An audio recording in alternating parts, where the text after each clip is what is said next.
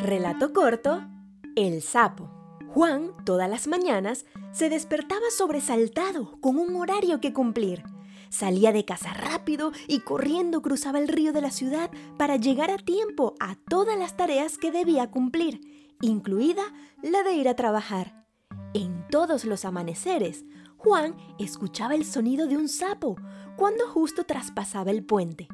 Tras muchos días escuchándolo, una mañana en la que Juan no tenía planeadas tantas cosas, se paró frente al sapo y le preguntó, mm, Oye sapo, ¿cómo es que todos los días te escucho y te veo parado en el mismo lugar?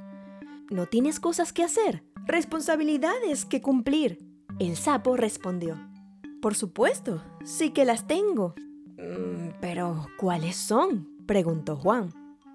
A lo que el sapo le responde, las de respirar, observar y acompañar a la naturaleza con mi canto. Vaya, dice Juan, a mí también me gustaría. Quisiera ser como tú. Ya lo eres, respondió el sapo. ¿Cómo es eso? pregunta Juan. Y el sapo le responde, Juan, soy tú, soy tu reflejo, y he aparecido en tu vida para que te mires en mí y para traerte la siguiente conclusión porque tú me la pediste en sueños.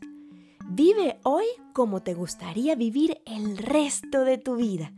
Tranquilo, relajado, sin prisas, sin agobios y haciendo lo que más amas. Desde aquel momento Juan transformó su vida y ahora le podéis encontrar sentado frente al río, cantándole poesías al fluir de la vida.